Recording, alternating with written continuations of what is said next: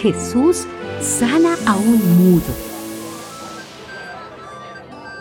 Mientras los ciegos salían, algunas personas trajeron a Jesús un mudo que estaba endemoniado. En cuanto Jesús expulsó al demonio, el mudo comenzó a hablar. La gente admirada decía, nunca se ha visto en Israel una cosa igual. Pero los fariseos decían, es el propio jefe de los demonios quien le ha dado a éste el poder de expulsarlos.